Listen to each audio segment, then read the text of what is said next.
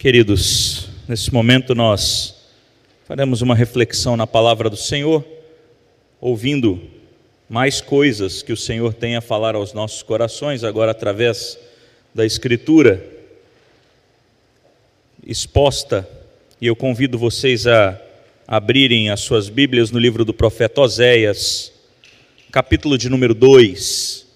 Oséias, capítulo 2, leremos do versículo 14 até o versículo 23.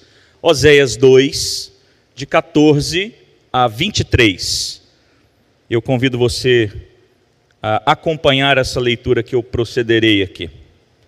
Portanto, eis que eu a atrairei e a levarei para o deserto, e lhe falarei ao coração.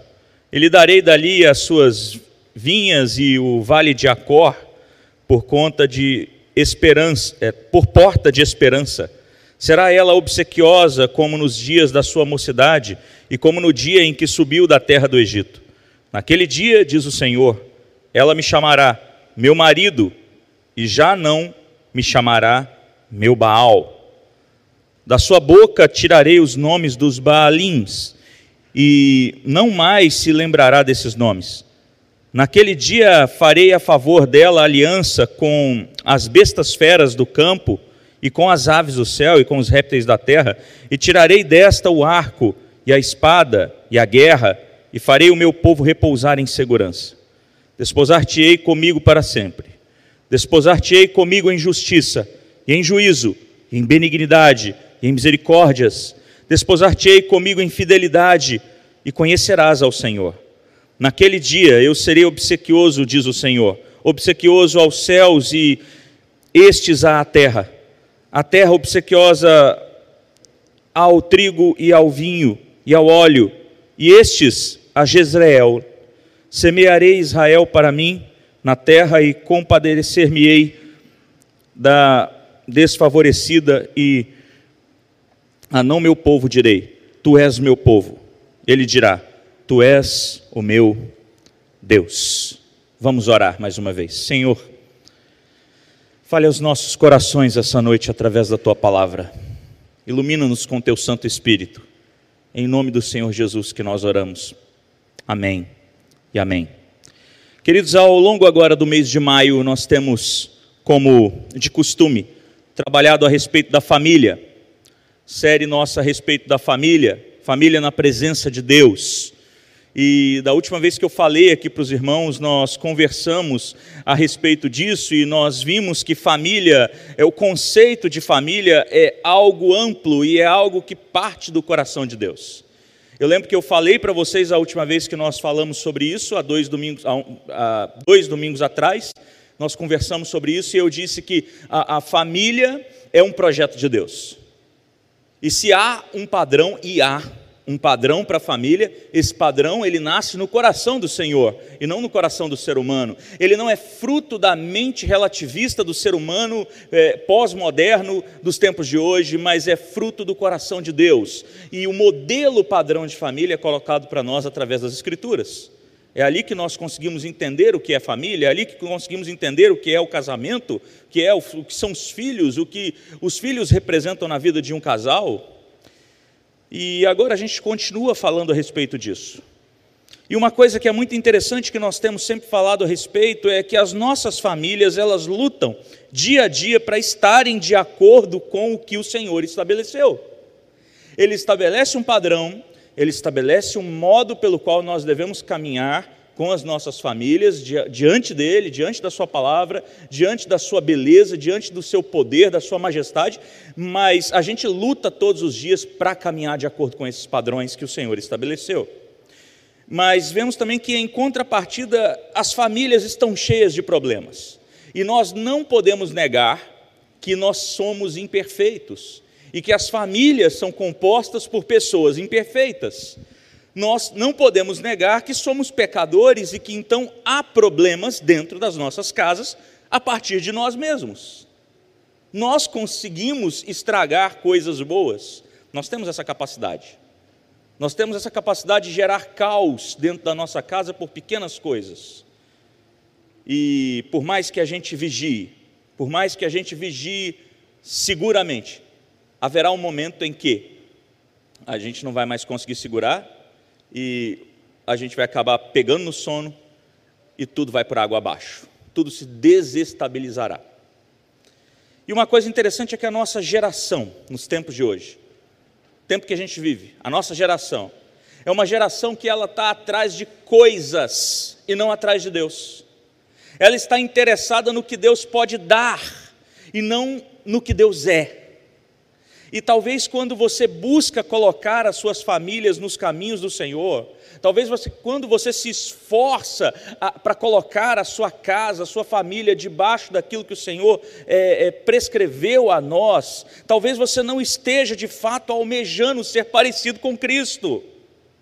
Mas você esteja buscando alcançar favor da parte de Deus para receber alguma bênção material da parte dele, seja na sua família, seja na sua vida profissional. Talvez quando você ora a Deus para consagrar a sua família, Talvez você esteja pensando no sucesso profissional dos seus filhos, no casamento dos seus filhos, no emprego que você de repente está esperando ser chamado a ele, ou nos negócios da sua empresa, ou na obra da sua casa nova. Talvez você tenha algum projeto, algum sonho, e você diz assim: Ah, eu vou colocar a minha família consagrada aos pés do Senhor, porque eu preciso alcançar essa bênção aqui da parte de Deus. E não é ilegítimo nós pensarmos nessas coisas. Não é ilegítimo nós pedirmos a Deus a respeito dessas coisas que nós falamos aqui. Mas eu quero te perguntar e eu quero que você preste atenção nisso. Qual é a sua real intenção em restaurar a sua vida familiar aos moldes do Senhor Deus? Qual é a verdadeira intenção do seu coração a fazer isso? É barganhar com Deus ou é glorificar a Deus?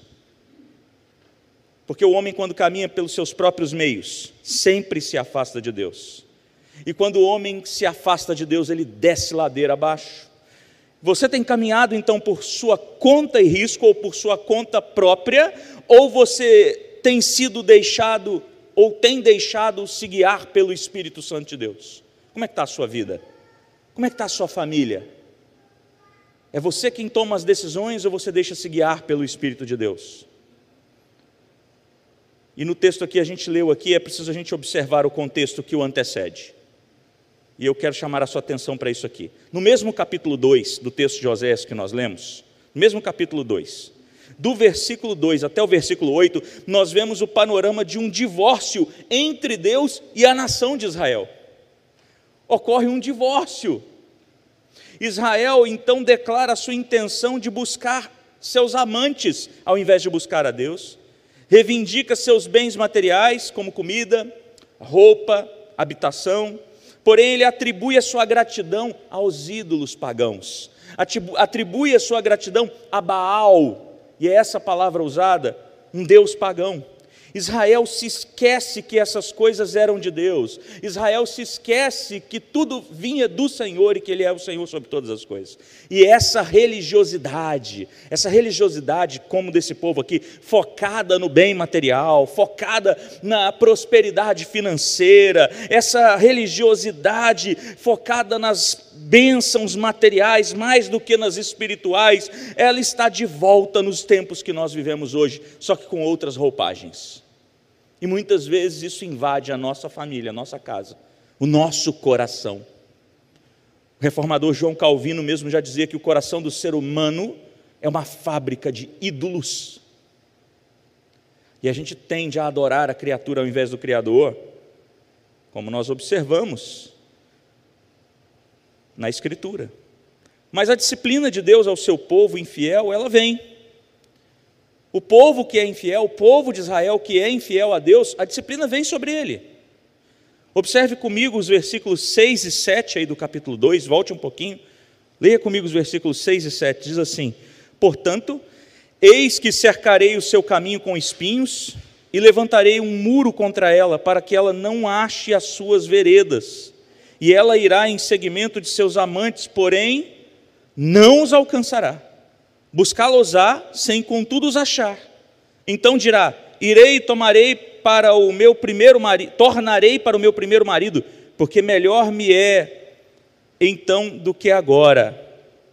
A disciplina de Deus, ela é cheia de misericórdia. Guarde essa verdade. A disciplina de Deus sobre as nossas vidas, sobre a vida da sua família, dos seus servos, é, do seu povo, é uma disciplina carregada de misericórdia. Deus não permite que a esposa infiel seja feliz com seus amantes. É isso que nós lemos aí nesses dois versículos, 6 e 7. Ele mesmo, o Senhor Deus, cerca o seu caminho de espinhos. Ele mesmo levanta um muro contra ela, a fim de que ela, a esposa infiel, se sinta confusa. E esposa infiel aqui é só uma, uma simbologia para o povo de Deus. Então, quando o seu povo está sendo infiel, ele mesmo faz com que seu povo se sinta confuso. Por mais que você busque a felicidade da sua família em coisas materiais, e atribua isso aos deuses desse século, você não conseguirá obter sucesso. Por mais que você confie no dinheiro, ao invés de confiar no Senhor, você não vai conseguir sucesso e não vai conseguir alegria verdadeira no seu coração.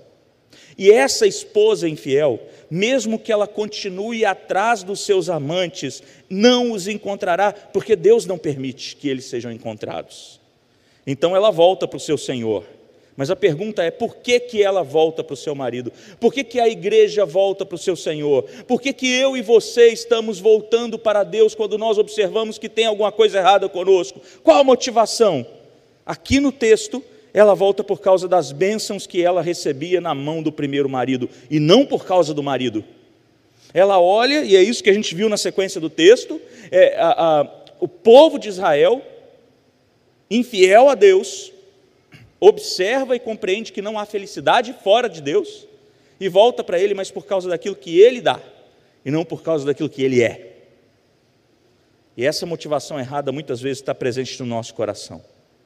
Talvez sua vida familiar esteja indo de mal a pior. Talvez a sua situação não esteja nada boa. E talvez você esteja nesse momento agora desejoso de voltar os seus olhos para Deus, de pedir a Deus para inundar seu coração, de retomar a sua caminhada com o Senhor. Mas eu quero te perguntar: qual é a sua motivação para voltar para Deus? Por que é que você quer voltar para Deus? A nação de Israel não consegue enxergar que é Deus quem provê todo o sustento que ela recebe. Não há nada que não venha dele, do Senhor Deus. E observe aqui toda essa separação de Israel, essa separação entre Israel e Deus, essa separação traz consigo suas consequências. E, e, o Senhor Deus encolhe a mão. Aí nos versículos agora 9 até o versículo 12 do texto de Isaías, Isaías, de Oséias 2, diz assim: Portanto, tornar-me-ei e reterei a seu tempo o meu trigo e o meu vinho, e arrebatarei a minha lã e o meu linho, que lhe deviam cobrir a nudez. Agora descobrirei as suas vergonhas aos olhos dos seus amantes, e ninguém a livrará da minha mão. Farei cessar todo o seu gozo, as suas festas de luas novas, é, seus sábados e todas as suas solenidades. Devastarei a sua vide e a sua figueira, de que ela diz: Esta é a paga que me deram os meus amantes. Eu, pois, farei delas um bosque, e as bestas feras do campo as devorarão. Quando um homem se distancia de Deus, quando sua família está distante de Deus, todos eles sofrem grandemente. O homem e a sua família.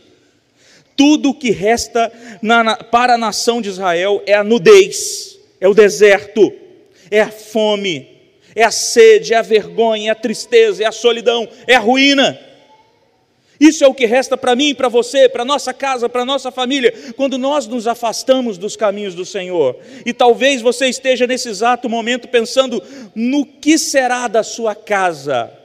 Porque depois de nós falarmos tanto sobre essas condições ideais que uma família verdadeiramente de discípulos de Jesus, uma família verdadeiramente cristã deve ter, as características, talvez você tenha observado que as coisas não estão nada bem dentro da sua casa. Talvez você tenha observado que o seu padrão familiar é bem confuso, bem distinto daquilo ou distante daquilo que o Senhor diz para ser.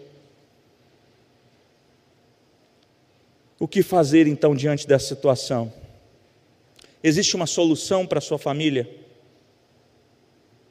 Eu quero trazer à mente de vocês uma ilustração aqui, bem simples, bem singela. Quando nós compramos algum equipamento eletrodoméstico, por exemplo, eletroeletrônico, a gente sempre tem a, a garantia né, desse equipamento aí posta por lei. Mas você pode contratar ali na loja uma garantia estendida. Não sei se você já comprou essas garantias estendidas, mesmo que sem querer, né, sem saber. Mas é uma garantia que vai além ali daquele tempo legal. É um seguro que se faz daquele bem ali, né, que você está adquirindo. E essas garantias estendidas, elas nos protegem contra os danos em nossos equipamentos por um período além da garantia normal, além daquilo que é normal ela ultrapassa aquilo da normalidade. Assim também funciona conosco, povo de Deus, e consequentemente com as nossas famílias. Nós possuímos também uma garantia estendida, só que essa daqui não falha. Essa garantia estendida não falha de maneira alguma. A nossa garantia estendida, ela não tem prazo de validade, porque ela se estende na eternidade do Senhor Deus. Deus ele se reconcilia com seu povo. Guarda isso daqui. Ele se reconcilia com o seu povo por sua única iniciativa. É vontade dele. Foi ele quem olhou para nós e disse assim: "Vou me reconciliar com esse povo". É Deus quem corteja. É Deus quem conquista. É Deus quem atrai Israel para si. No versículo 14 aí do texto de Oséias 2, nós vemos assim: "Portanto, Eis que eu a atrairei e a levarei para o deserto e lhe farei a, ao, e lhe fará, falarei ao coração. É o próprio Deus, no seu eterno amor, que vai acordar a nação entorpecida para reconhecer a tragédia da sua infidelidade. É o próprio Deus que nos acorda diante dessa infidelidade que nós apresentamos diante dele. É o próprio Deus quem vem até nós não somos nós que vamos até Deus. E é a garantia estendida que adentra a eternidade, que vem até as nossas famílias, as famílias que reconhecem que estão distantes de Cristo e desejam voltar para Ele. As famílias que precisam ser reestruturadas, e, e, nessa reestruturação do casamento, essa reestruturação da família, nessa reestruturação da noiva de Cristo com o seu Senhor, ou seja, minha com o meu Senhor e sua com o seu Senhor, essa reestruturação ela precisa ser feita. Entenda uma coisa. Eu falei isso já outras vezes para vocês. Não tem como ser um bom marido se você não for um verdadeiro discípulo de Jesus. Não tem como ser uma boa esposa se não for uma verdadeira discípula de Jesus. Não tem como ser um bom filho se não for um verdadeiro discípulo de Jesus. Não tem como serem bons pais se não forem verdadeiros discípulos de Jesus.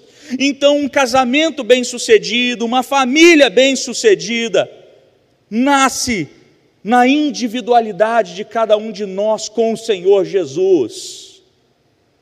É preciso curar o nosso coração. O problema não está na estrutura da família, o problema está nas pessoas que compõem essa família. Todos nós somos imperfeitos, todos nós temos os nossos problemas individuais diante do Senhor. E precisamos curar o nosso coração, sarar o nosso coração pedir misericórdia de Deus e pedir que Ele nos transforme. E para que essa reestruturação ocorra na nossa vida com o Senhor, algumas verdades precisam ser destacadas. E eu peço você que observe essas verdades aqui comigo. A primeira verdade é que Deus transforma desespero em esperança.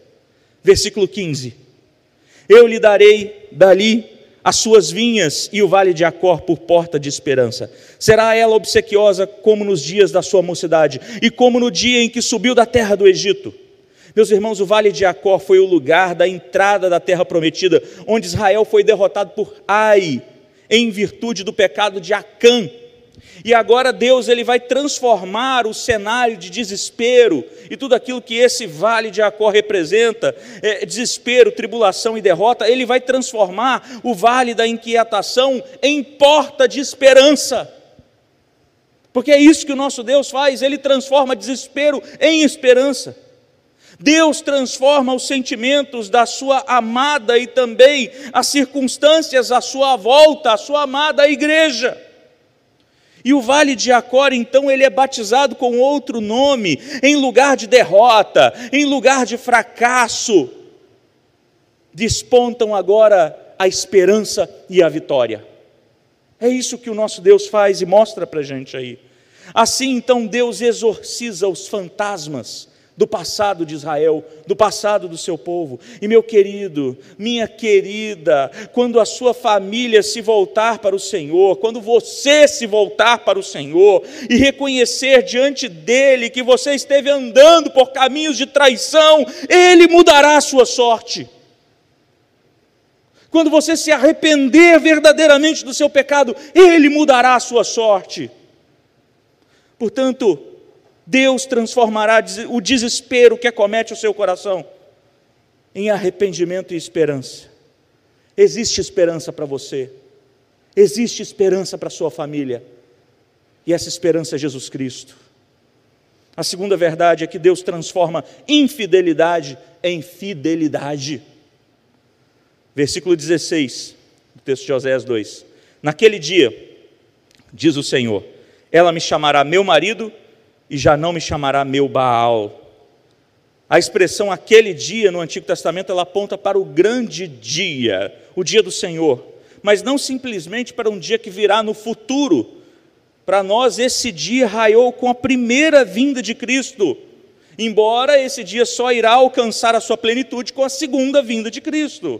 Mas quando esse dia chegar, em vez de Israel se dirigir a Baal e, e, o chamando de Senhor e Mestre, como se Baal fosse o Senhor, Baal fosse o Mestre, o povo então se dirigirá ao Senhor Deus, o chamando de meu marido, de Senhor.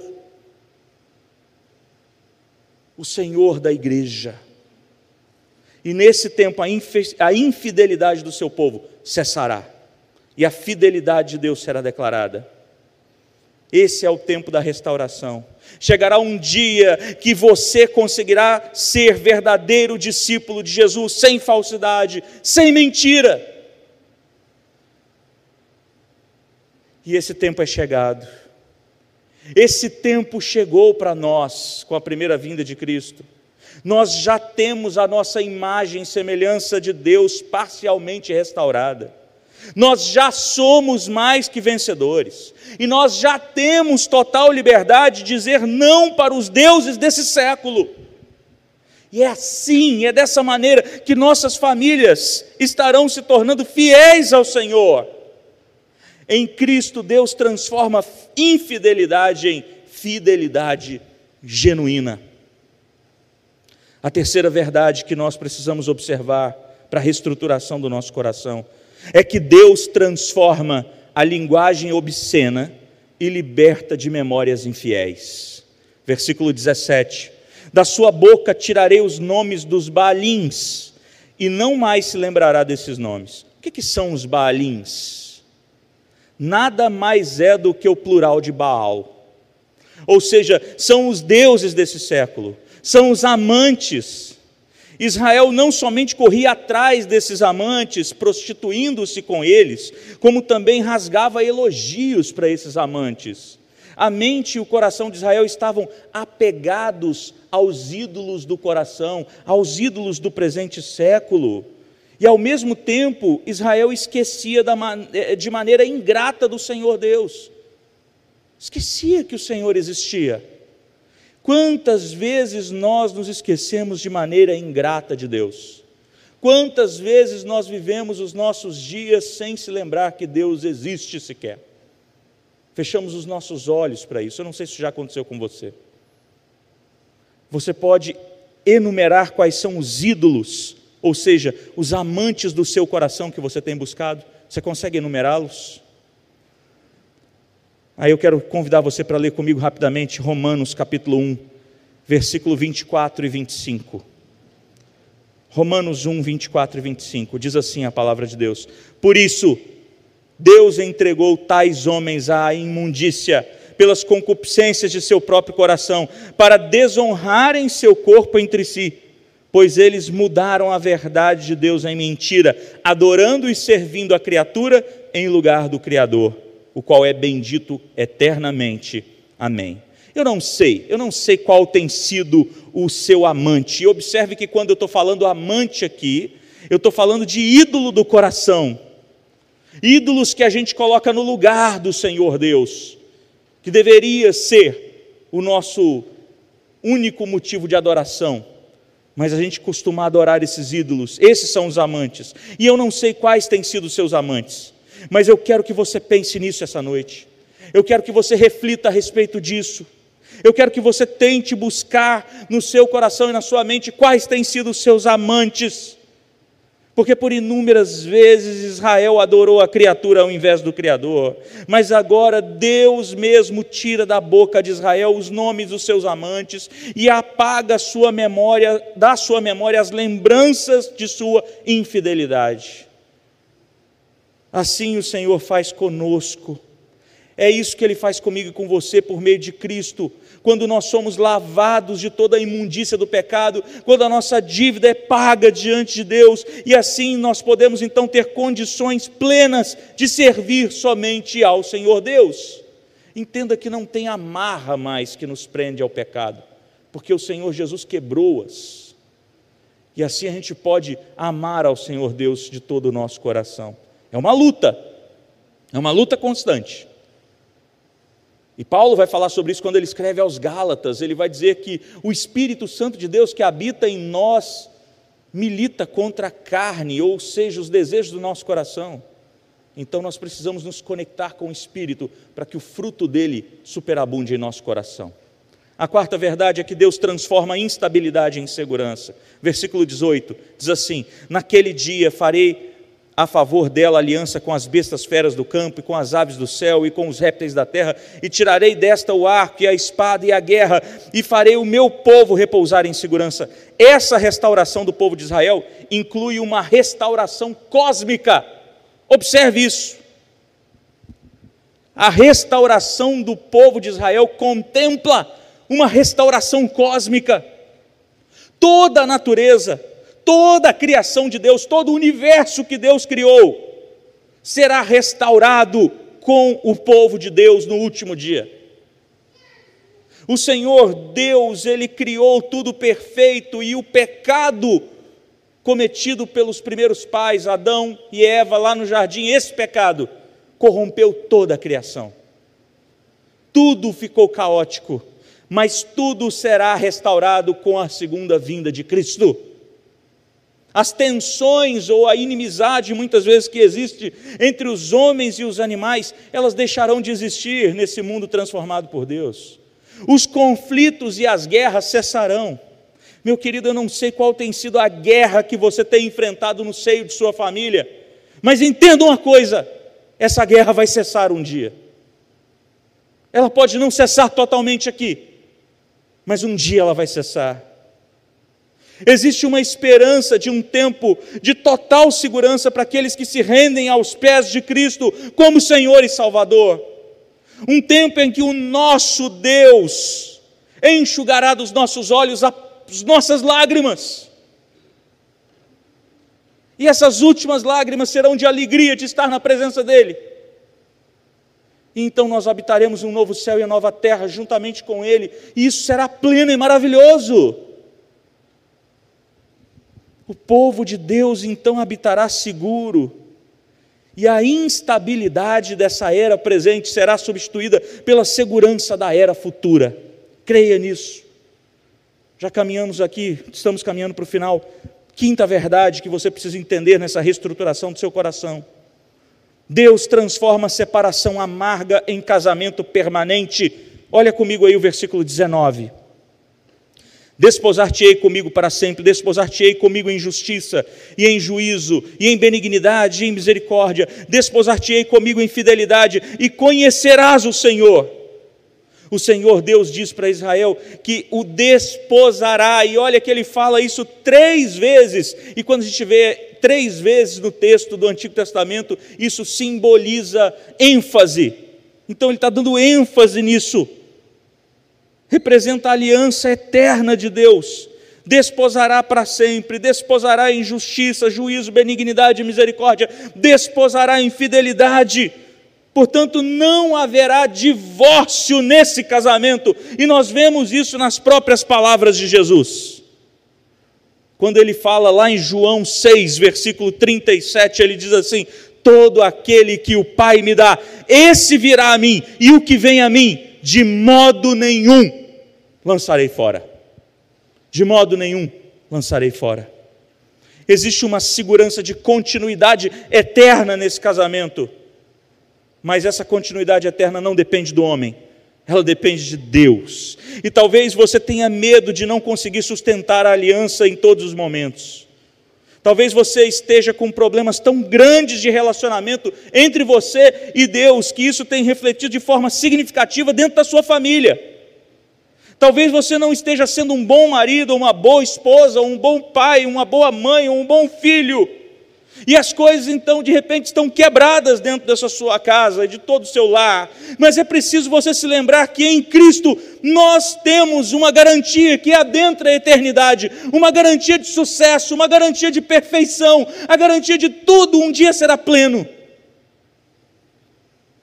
E em Cristo nós experimentaremos um casamento eterno. Nós, a igreja de Cristo, é que somos o povo de Deus. Nós, a igreja de Cristo, é que somos a Israel verdadeira, Israel celestial.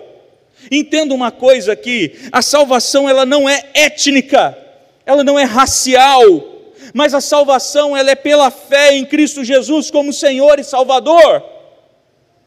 A igreja do Senhor é a noiva de Cristo. Em Apocalipse 19, versículo 7, a gente vê o Senhor dizendo assim: Alegremos-nos, exultemos e demos-lhe glória, porque são chegadas as bodas do Cordeiro, cuja esposa a si mesmo, si mesma já se ataviou. Versículo 21, capítulo, capítulo 21, 9 de Apocalipse diz assim: então veio um dos sete anjos que tem as sete taças cheias dos últimos flagelos e falou comigo, dizendo: Vem mostrar-te-ei a noiva, a esposa do cordeiro. E a última verdade, a sexta e última verdade é que Deus transforma a maldição em bênção. Versículo 21 a 23 de Oséias 2 diz assim: Naquele dia eu serei obsequioso, diz o Senhor, obsequioso aos céus e esses à terra, e a terra obsequiosa ao trigo e ao vinho e ao óleo, e esses a Jezreel. Semearei Israel para mim na terra e compadecer-me-ei da desfavorecida, e, não, e a não meu povo direi: Tu és o meu povo, e ele dirá: Tu és o meu Deus. O profeta Oséias conclui esse oráculo falando acerca da misericórdia de Deus, a misericórdia divina. Deus, ele muda, é Deus que muda, aliás, a sorte daquele que se derrama aos seus pés por meio de Cristo Jesus. Mesmo que você não tenha conduzido a sua vida ou a sua família aos pés do Senhor até aqui, até esse momento, eu preciso te dizer algo: existe salvação para você, existe salvação para a sua família. A sua garantia ela nunca acaba porque ela é concedida por Cristo Jesus. Toda a maldição recebida por conta do pecado, ela foi derramada a ira contra essa maldição, ou essa maldição foi derramada na cruz sobre Cristo Jesus. Ele foi maldito em nosso lugar. Ele pagou o preço do nosso pecado em nosso lugar. Portanto, nós não temos nada a pagar mais para o Senhor Deus tudo já está pago. E Deus não mais será trocado por falsos deuses, mas Ele será chamado por mim e por você de meu Deus, meu Senhor. Onde havia juízo, agora há misericórdia. Onde havia maldição, agora há bênção. E é assim que a gente consegue entender como que Deus trabalha em nosso coração. Efésios capítulo 1, versículo 3, o Senhor diz assim através de Paulo: Bendito Deus e Pai do nosso Senhor Jesus Cristo, que nos tem abençoado com toda sorte de bênção espiritual nas regiões celestiais em Cristo. Nos versículos 13 e 14, Paulo ainda continua dizendo assim: Em quem também vós, depois de que ouvistes a palavra da verdade, o evangelho da vossa salvação, tendo também nele crido, fostes selados com o Espírito Santo da promessa, o qual é o penhor da nossa herança, até o resgate da sua propriedade, em louvor da sua glória. Sabe por quê que a gente tem certeza da nossa garantia de salvação diante de Deus? Porque Deus nos mostra, e Paulo fala disso aqui. Ele fala que o Espírito Santo é um selo que está em nosso coração, e selo aqui, esse selo é a mesma palavra usada para um ferro quente de marcar escravo. Isso daqui diz para mim e para você que nós somos marcados pelo Espírito Santo de Deus, que Ele não sairá de nós em momento nenhum, e que quando nós pecamos, Ele entristece nosso coração e nos acusa diante de Deus, e nos faz assim, sem, é, nos acusa na consciência, e nos faz perceber que a gente errou contra o Senhor. Então a gente tem a oportunidade de pedir perdão ao Senhor Deus e voltarmos para Ele, e Ele está dizendo para mim e para você essa noite: Toma jeito na sua vida. Conserta seu relacionamento comigo. Muda essa postura sua e venha viver uma vida verdadeira e genuína diante de mim. E é por isso que nós podemos e devemos clamar que o Senhor conserte os nossos corações e restaure a nossa família. Que Ele enche seu coração com essa certeza e com essa paz em nome do Senhor Jesus. Amém.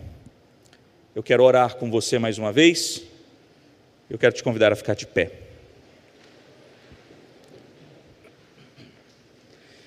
Santo e bendito Deus, louvado seja o teu nome. Nessa noite nós fomos desafiados pela tua palavra a tomarmos uma postura diferente diante de ti, como discípulos de Jesus, como servos do Senhor Ó oh Deus, nós observamos e podemos ver através da tua palavra, Senhor, que para uma família ser bem-sucedida diante de ti, nós individualmente precisamos ser discípulos de Jesus de maneira plena. Se há problemas, Senhor, nas nossas famílias, esses problemas partem de corações individualmente corruptos. E eu quero pedir, tenha misericórdia de cada um de nós essa noite, Senhor nos ajuda a olhar para Ti e, e, Deus compreender a Tua verdade para nós, nos ajuda, Deus, a, a, a, abrir o nosso coração diante de Ti e pedir, Deus, que o Senhor inunde o nosso coração com Teu Espírito. E nos dê domínio próprio, Senhor, nos dê coragem, nos dê, Deus, mansidão dentro de casa, nos dê, Deus querido, uma sabedoria vinda do alto, para caminharmos, ó Deus, de acordo com a Tua vontade nas nossas vidas. Ah, Senhor, tenha misericórdia de nós. Aplique em nossos corações essas verdades ouvidas da parte do Senhor essa noite. Restaura a nossa vida com o Senhor. Se há alguém aqui essa noite que estava muito distante de Ti, ó Deus, eu quero pedir em nome do Senhor Jesus, aqueça o coração dessa pessoa, restaura essa família, Deus, que tem vivido tempos difíceis em meio a esse período tão complicado que a gente tem passado nesses últimos tempos. Eu peço que o Senhor restaure essas famílias, ó Deus, que o Senhor cure a mágoa existente dentro dos casamentos, os filhos que estão amargurados com os pais. Ó oh Deus, conserta as nossas famílias, restaura as nossas famílias, a partir de cada um de nós, restaurando o nosso coração contigo, Senhor. Aqueça o teu Espírito Santo que está em nós, ó oh Deus. Nos chama para ti, nos chama para uma vida verdadeira, de comprometimento, uma vida, ó oh Deus querido, temente ao Senhor, aos pés da cruz. Tenha misericórdia de nós. Oramos, ó Deus, agradecidos, no nome de Cristo Jesus, o nosso Senhor. Amém.